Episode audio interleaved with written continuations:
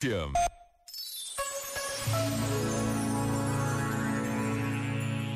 Escreveu Tolstói: Um dos preconceitos mais conhecidos e mais espalhados consiste em crer que cada homem possui como sua propriedade certas qualidades definidas, que há homens bons ou maus, inteligentes ou estúpidos, enérgicos ou apáticos e assim por diante.